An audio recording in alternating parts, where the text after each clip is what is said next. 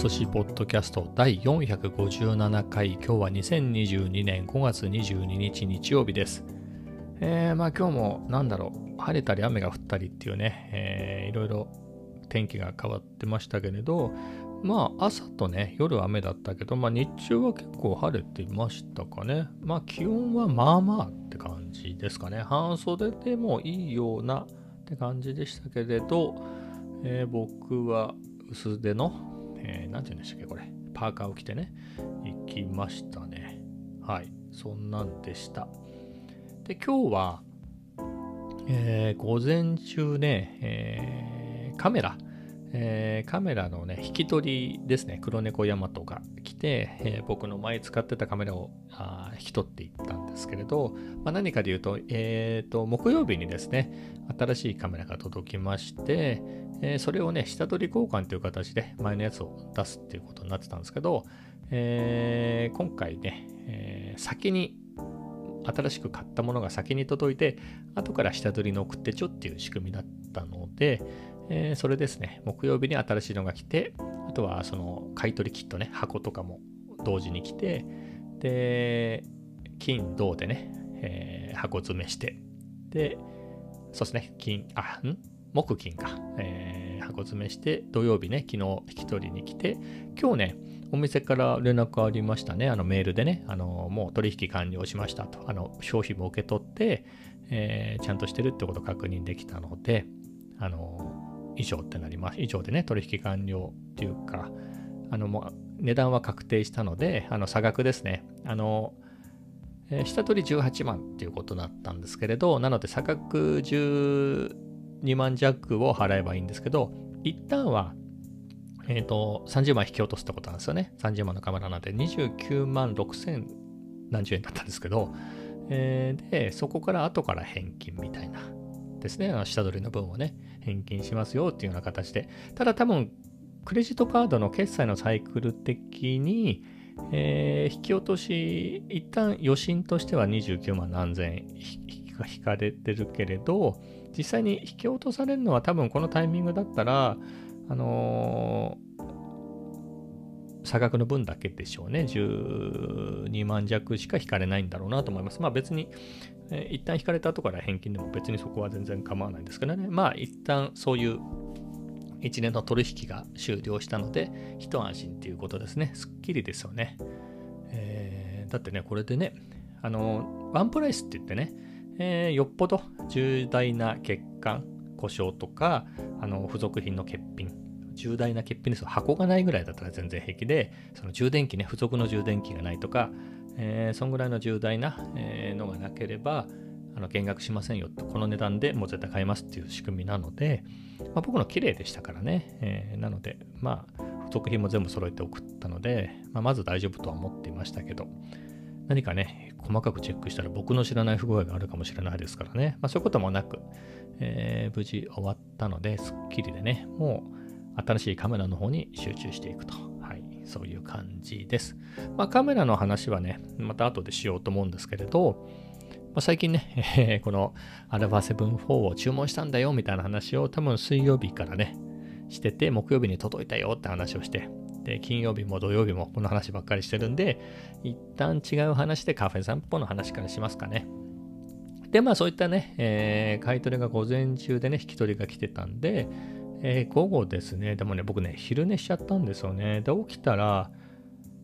3時半ぐらいだったのかな。えー、だったので、うん、まあでも散歩はしないとねっていうことでね、毎日歩いてありますけど、今日も散歩しようっていうことで、カフェ散歩に向かって、もう最近ちょっと柏ばっかり行ってたんで、まあ普段のね、えー、カフェ散歩で、えー、サラエボに行きました。はい。まあ、最近はね、休みの日なんかはサラエボからの、サラエボまでね、歩いて行ってコーヒー飲んで、そっから新松戸駅からね、柏に向かったりね、電車で、みたいな、ー、パターンもあるんですけれど、えー、まあ普通に、えー、サラエボに行って、今日はね、アイスカフェラテでしたね。今日はっていうか今日もっていうかね、え、あったかい、暑いですからね、外が。はい。えー、でね、今日はね、そんなに混んでなかったですね、時間帯的にね。うん。まあ、良い感じで、えー、まあカメラの話になっちゃうから、まあ、ささっと済ましちゃいますけれど、まあ、あの新しいカメラで撮ったね、えー、動画の編集っていうか、チェックですかね。こんな感じになるんだみたいなやつをやって、で、まあそこで1時間ぐらいいて、えー、イオンですね。向かい側のイオンに行って、えー、大好きな愛してやまないニトリデコホームに行って、まあいろいろ見てきて、えっ、ー、とね、僕、夏ですね、夏っていうか、まあ今ぐらいのね、もうあったかいシーズンから、まあ秋ぐらいですね、あったかいうちで言うと、お家ではコーヒーはね、アイスコーヒーっていうか、アイスカフェラテなんですけど、去年ぐらいからね、コーヒーフロートにはまって、家でもコーヒーフロート作ってます。で、まあ、何で作るかっていうと、まあ、雰囲気出すためにね、Amazon で買ったんですけど、喫茶店で使うそのジュースグラスっていうね、まあ、普通にコーヒーフロートなんか頼むと出てくるでっかいグラスですよね。あの、ちょっとセクシーなデザインの、あれ分かります？セクシーっていうかなんかあの、こう、ウエストがくびれてるような、まあ、よくフルーツパフェとか乗っかってるようなやつですね、入ってるような。まあ、あれ600いくらで買って、えー、で、あとはね、気分が出るように、あの、細長い、ほら、パフェとか食べるような細長いスプーンあるじゃないですか。もうあれも買って、あとはあの、なんつうんですか、あの、でっかい1リットル入りのアイスとかをすくうやつありますよね、こう。あの、ビュッフェ、バイキングのアイス、アイスのところに置いてあるやつ。ああいうやつも買ってですね、えー、家でね、本格的なコーヒーフロートを作ろうって言うんで、去年買ったんですけど、えー、さっき言ったね、グラス、スプーン、アイス、アイスクリーム、そしてコーヒー、そしてアイスをすくうやつってくると、もう一個足りないピースがあって、まあ、ストローですよね。やっぱ喫茶店雰囲気出すならストローないとね、コーヒーフロートも。えー、だってアイス食べ終わるまでコーヒー飲めないでしょ。ね、鼻にアイスくっついちゃうからね、そうじゃないと。えー、ということでね、去年それを始めた時に、あ、そうだ、ストロー買わなきゃと思って、えそれを思い出したのが、去年ですよ、去年の話ね。それを思い出したのがセブンイレブンにいる時だったんで、あ、セブンにあるかな、あるだろうと思って見たらあったんで、それを買ったんですね。それがいい感じの、まあ、本当にスタバにあるような、まあ、今スタバ紙になっちゃったんで違いますけど、昔のね、その紙になる前の、あの、スタバのね、プラスチックのストロー、えー、でいくと、3色でね、3色って言っても、単色なね、ソリッドのやつが3種類入ってるって意味で、えー、真っ黒、真っ赤、えー、それこそスタバっぽい緑のやつみたいなのがあって、えー、それ50本入りぐらいかな。100本とかだったかな。なんかやたらいっぱい入ってるやつを買ったんですけど、えー、それもね、さすがに去年買って、それずっと使ってましたから、まあ、冬、ね、秋冬以降はあの飲んでなかったし、家でコーヒー飲むときに、そのコーヒーフロートじゃなければ、別にあの普通に直接グラスなりコップなりから飲んじゃうんで、ストロー使わなかったんで、えー、ずっと使ってなかったんですけど、えー、最近ね、えー、暖かくなって、またコーヒーフロート始めたんで、ストローがどんどんなくなってきて、一旦その日の、その日に何杯か飲む場合にはストローを洗って、その同じの使うんですけど、さすがにそれをいつまでもね、翌日も翌々日もとはじゃなくて使い捨ててるんで、あと数本になってきたんでね、えー、なんか買わなきゃなと思って、ニトリに行ったんで、あ、なんかあるかなと思って見てたら、なんかね、アルミのやつが売ってましたね。まあ、つまり洗えるってことですよね。今時はね、プラスチックなんか消しカランみたいなね、えー、ことなので、アルミで洗って何回も使いますよってやつで。で5本入りだったかな。まあ実際にそうかわかんないけど、アルマイド加工っぽいね。ほら、あの、ちょっとキラキラしたっていうか、なんつうの？えー、青とか、ピンクとかゴールドとか、そんな色に塗られてるっていうかね、色がついてるストローの5本入りセットね、アルミのやつで、あとはそのストローの中を洗う、えー、ブラシみたいなのがついてきて、まあ、それで500いくらだったんですよね。まあ、それ買ってもよかったんですけれど、まあ、5本もいらないよねっていうので、はい。えー、と、あとは雰囲気出る、出すのにはね、いつものプラスチックのあっちの方がいいかなと思って、えー、隣のキャンドゥも行ってね、見てきたらね、キャンドゥはやたらストローがあって、そのアルミのやつも売ってました。アルミのやつは、15センチのともっと長いやつ、長いやつはね、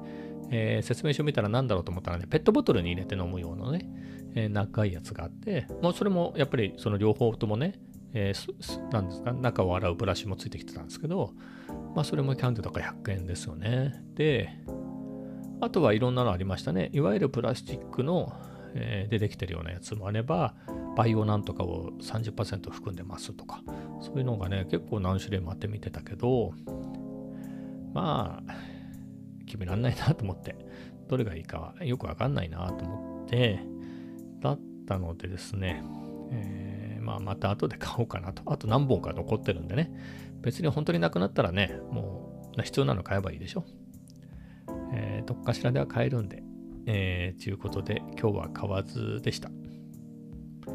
まあそんなところですね。でね、帰りにも結構ね、えー、お昼も食べてなかったし、まあお腹空いたからな、めんどくさいから食べていこうかなっていうことで、まあサイゼリアによって、アーリオオーリオみたいな名前のやつありますよね。ペペロンチーノの辛くないやつみたいな。まああれをと、まあドリンクバーを頼んで、まあそんで食べて飲んで、えー、以上って感じでしたね。でね、もう暗くなってたんですよ。もう暗くなって夜だったんですけど、まあ、チャトラいるかなと思ってね、えー、通り道だったんで見てたらね、いたんですよ。駐車場にね。何食わぬ顔していたんで、にゃーんとか言ってね、言ったらね、またチャトラがあれ、不思議なんですけど、なんか僕って分かってないのかなみたいな感じで、逃げたりするんですよ。もうびっくりしたような感じで逃げてるんですよ。別に急に驚かそうと思って、わーとかやったんじゃないですよ。お互い、チャトラも、誰か来たっていうのは見て、こっち見てるわけですよ。で、僕も、お、チャトラじゃんとか言いながらね、言ってるわけですよ。で、猫は夜めちゃ見えるでしょ、あいつら。めっちゃ見えてるから、俺よりわかるぐらいじゃないですか。ねえなのに、びっくりして逃げたりなんかして。ね、なので、おーい、チャトラーとか言って、えー、ね、やったら、まあなんとなくね、えー、あ、知ってる人かなみたいな。あ、知り合いでした？みたいな感じで、えー、ね、えー、分かってくれましたけど、何なんですかね？猫も見えるけど、そんなにはっきり見えてるわけじゃないんですかね？でも真っ暗ってほどでもないですよ。いくらいながらっつったって。えー、ね、まあ、暗いとはいえね、僕がね、目の悪い僕がチャトラを認識できるぐらいの明るさではまだギリあったんでね、えー、そういう中でね、猫の方がこっち見れないとかあるんですかね？だってファッションとか違うって言えば、やっぱり、ね、カメラがあれかな。あれは 7C じゃなくて、あれは7-4だからびっくりしてんのかな。お前偽物じゃないかみたいな。そんないいカメラ持ってなかっただろうみたいなね。それなんかアクティブ手ブレ補正ついてんじゃないのみたいな、えー、そんな感じで違いがね、分かったのかもしれないですね。はい。まあ、ね、猫からどういうふうにね、人間っていうか僕らをね、認識してるかわかんないですからね。うん。はい。まあ、そんなところでした、猫はね。えー、ではね、えー、次の話いきますか。今日はね、F1 のスペインですね、スペイングランプリ、カタルーニャサーキットですか。えー、のレースがあってね、もう終わっちゃったんですけど、っていうかね、もう日付変わってるんで、えー、レースね、F1 のレースも見終わってしまったんですけど、ありました。まあ見終わったといっても、僕はその、今ってテレビやってないですもんね。と、BS 富士とか、あとは DAZN とか契約してないと見れないんですけれど、僕はしてないので見れませんで。まあ、どうやってそれを楽しむかで言うと、まあ、YouTube でね、あの、その違法の配信じゃなくて、普通にその実況ですよね。えー、多分 DAZN とかそれを見ながら、あの、実況する人がいるんですよ。まあ、どうやらセーフみたくて、それは。えー、で、まあ、あとは本当に順位が今こうで、タイムがこうですよみたいなのを、なんか、ちょこまか、エクセルで管理してるらしいんですけどね。まあ、そういうのをやって、そういう画面を見たりしてね、えー、そうなんだ、今こんなことがあったんだ、なんていうのを、えー、YouTube で見ながら、かつ、まあ、その人の実況が面白かったりね。あとはですね、えー、BBC ですね。bbc.co.uk。イギリスの BBC のサイトで、F1 ニュースっていうのがあるんですね。F1 ニュースっていうかあれか、ニュースっていうカテゴリーの中にスポーツがあって、その中に F1 があるんですけど、まあ、そこで一応ライブの実況みたいなのがあるんですね。だいぶタイム差はあるんですけど、まあ、それも見つつで、はいえー、そういうので、毎度楽しんでます。でね、びっくりしましたね。まあ、週末を通してで言うと、メルセデスが結構良かったですもんね。前のグランプリでもフリープラクティスの時は良かったんですよね。多分ジョージ・ラッセルがトップタイムとかね、出してたのに予選になったらいきなり遅くなったみたいなね、えー、だったような気がするんですけれど、えー、それが今回も、えーと、フリープラクティスから調子良かったんですけど、予選でも4番手と6番手とかでしたよね。えっ、ー、と、ラッセルとハミルトンが4位、6位でね、まあ去年までのメルセデスからすればね、4位とか6位って何かの事故ですよね。何かよっぽどのトラブルがないとそんなことなかったと思うんですけど、今年はね、全然鳴かず飛ばずなんで、まあ、4位、6位でも、えー、すごい前進っていう感じでね。で、それでね、レースが始まってみたら、でも結構な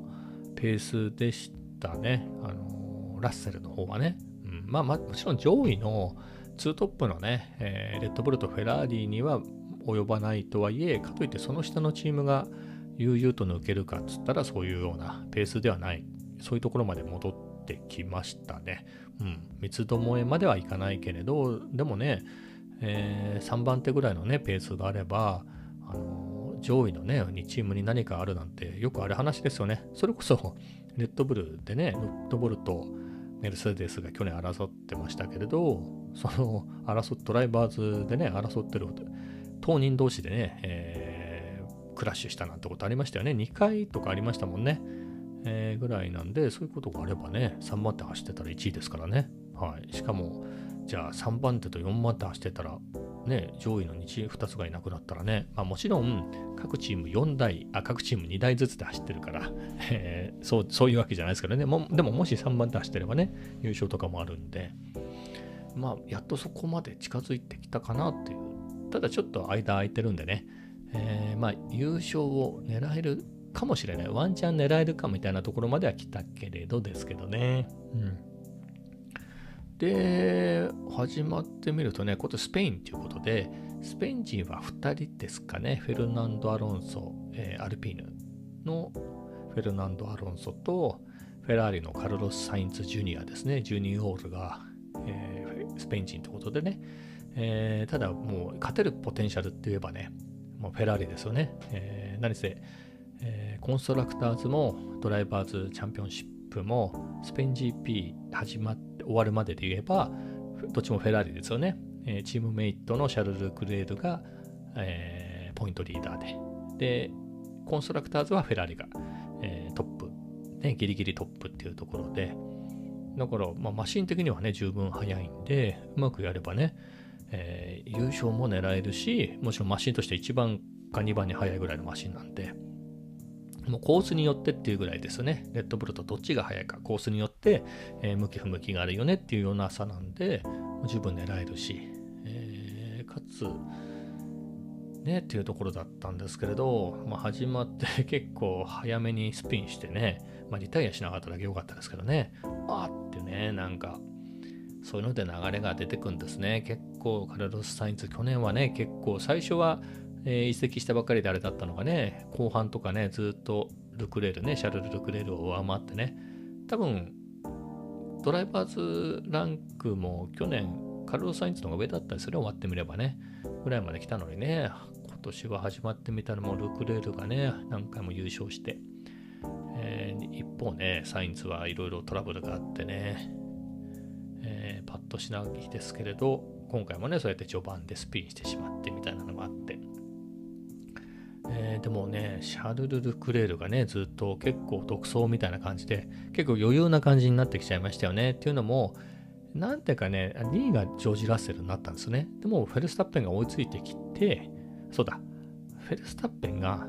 えっ、とね、コースアウトしちゃったんですね。オーバーラン。あの、カルロス・サインツがスピンしたところと同じところでね、ただ、えー、持ちこたえてスピンとかせずに、えー、コース復帰してね、え、順位を落としたものに戻ってこれたんですけれど、え、それでラッセルがね、2位で、で、もうペース的にはレッドブルの方が早かったんで、えー、かったんですけれど、その DRS って言ってね、あの、追い越し、そのここ、ここで使っていいよ、ルールがあるんですよね。ここの区間で使っていいですよと。DRS 使っていいですよと。え、で、かつ、えー、前の車と多分1秒差以内にいないとダメなんですよね。で、その決められた区間だったら、そのリアレスっていうね、あの空気抵抗を減らして、あのリアウィングのね、あのパカって、えー、開くっていうか、なんていうか、それであの空気抵抗を減らしてね、それでバーって直線速くなって、それで追い越ししやすくなるっていう仕組みがあるんですけど、えー、それを使って抜かすっていうところで、なんかそれがうまく動かなくて、みたいなことで、抜かせなくて、みたいなのをね、何週かやっていて、えー、で、なんか無線によると、え、ー、と、ちゃんとストレートに入ってから遠石から離れたところでやると動くっぽいよ、今回みたいな。えー、なんかトラブルで、ね、うまく動かなくて。それで抜きあえいでいて、これはどう、どうしたもんかと。まそんな感じでね、後ろは抜かれないようにね、ジョージ・ラッセルは一生懸命走るし、えー、フェルスタッペンの方も抜かすように一生懸命ね、DRS が使える範囲のとこまで追いついていかなきゃいけないから、そうやってすごいプッシュするから、もうすごいお互いお互いのタイヤに無理がかかってるから、えー、良くないんですけど、で、後ろがね、勝手に2番手、3番手がそういう争いでタイヤをいじめてくれるから、トップを改装するルクレール的にはすごい余裕なんですよね。えー、そんな理想的な展開だったんですけれど、まさかあれ何が原因だったんですか？なんかリタイアしちゃいましたね。ルクレールがリタイアしちゃって。で、ペース的にフェルスタッペンの方が速いんで、まあこれは、えー、フェルスタッペン、ね、優勝できるかもしれないし、無理だとしても、あの3位走ってたね、セルジュ・ペレスは DRS がちゃんと動いてるんで、ペレスを先に行かせればね、えー、ラッセルを抜かせるっていうような、えー、そんなところもあったんですが、結局、フェルスタッペンは普通にピットインして、えー、そのピットの、ピットインしてる間ね、お互いがピットインしてる間で、だから先にフェルスタッペンがピットインして、えー、で、次にジョージ・ラッセルがピットインして出てくるまでの間に、それを抜かす分だけのね、タイム差を、えー、稼いでおいて、それで前に出るっていうね、作戦にして、まあ結局それ成功するんですけどね、まあみたいなことをやって、まあ、ワン、ツーですね、終わってみると、えー、フェルスタッペンとセルジオ・ペレスがワン、ツーフィニッシュで、で、まあラッセルはそのまま、えー、ゴールしたんで3位で、えー、まだね、えー、ラッセルはね3位、3位か2位が自己ベストですかね。まだ優勝はしてないんですけど、まあでも表彰台だけね、えー、乗れるだけでもまだまだハッピーでしょうね。あの、チームのね、今季の状況を考えると、はい、いい週末って言えるんじゃないですか。もう絶対優勝できるってほどのペースではなかったですからね。えー、はい。でね、あのースピンしちゃった？カルロス、スピンしちゃったね、カルロス・サインズがね、すごい追い上げてきて4位までね、えー、戻してきてね、もう一歩ね、えー、戻れればよかったんですけど、まあ、母国グランプリですからね、スペイン地元なんで、まあ、表彰台上がれたらよかったんですけど、まあでもね、えー、4位まで、え、戻してきたして。で、5位 ,5 位がルイス・ハミルトンで、6位がバルテリ・ボッタスですかね、仲良しですね、チームが分かれても。はい。まあそんな感じでね、角田選手が9位か10位で、えー、フィニッシュしてますもんね。はい。まあ良かったなっていう感じですかね。はい。で、何が今回すごかったかなっていうのは終わってみての話だけですけど、その、えー、今年ね、フェルスタッペンが前半、今も前半ですけど、本当の序盤で2回とかあのリタイアして、あとはなんかトラブルで順位を落としてみたいなのもあったんですよね、確か。そういったことが続いてて、まあ、それこそ今日だってね、あの、DRS が開かないみたいなね、トラブルありましたけれど、えー、っていうのがあって、あの、随分ね、やっぱ4月ぐらいの段階だと、1ヶ月前とかだと、フェラーリのシャルル・ルクレールが独走していて、もうここまでポイント、何十ポイントってね、この段階で開いちゃったら、もうしかもフェラーリなんか壊れる気配が少なくともその時はなくて、全然このペースで行かれたらもう追いつきようがないなみたいな感じだったんですけれど、なんかね、気がついてみれば、もう逆転して、ポイントリーダーですよ。あの、マックス・フェルスタッペンがね。で、えー、しかも、コンストラクターズの方はペレスが頑張ってたんで、で、かつ向こうはサインズがちょっと調子悪かったんで、意外と接戦だったんですけれど、何ポイントか差で食いついてて、どんどんどんどん追いついてたんですけれど、ついにね、それも逆転して、もう気づいてみれば、ドライバーズも、えー、レッドブルのフェルスタッペンで、コンストラクターズもレッドブルでっていうことでね、えー、どっちもポイントリーダーになりましたね。まあ、それで安心できるかっつったらね、まだフェラーリもともと速いというのとね、えー、やっと初めてトラブルが出たぐらいの話ですから、えー、先はわからないですけど、まあでも一旦ね、横並びも全然もう今年は無理かもみたいなところから言えばね、追いついてきましたよね。はい。追いついたんですか？追い追い越したっていうか。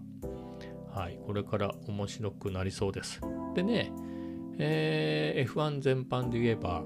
昔15戦とか16戦とかね、しか年間になかったんで、まあ2週続けてやるときなんてめったになかったんですよね。だいたい2週間はね、短い時でも2週は空くみたいな。今週あったら再来週みたいな。それでも早い方で。普通に、わあ、今回は3週空くのかとか、まあ、今でもこれはあるんですけど、夏休みとかでね、サマーバケーション的なので4週間空いたりみたいなのがあってたんですけれど、もうね、今22戦、今年ロシアグランプリがね、キャンセルになったんで22戦か。えー、なので、もうやっぱり毎週、3週続けて毎週ありますみたいなのとかね、えー、あと、そんなに間が空かずにっていうのがあって、えー、来週ね、モナコグランプリがあるっていうんでね、うん楽しみですね。まあ、コース自体は好きではないですけれど、まあ、そういうね、イベントがあると、日曜日にね、そういうイベントがあるっていうのは、週明けに向けて、えー、楽しみが一つある状態でね、日曜日っていうのがあるんで、良いですね、と。はい。まあ、そんなところですね。えー、で、カメラの話は、もういいかな。F1 の話で26分まで来たんでね。まあ、カメラの話はお休みしましょうか。はい。そんなところで今日はこんな感じです。それではまた明日。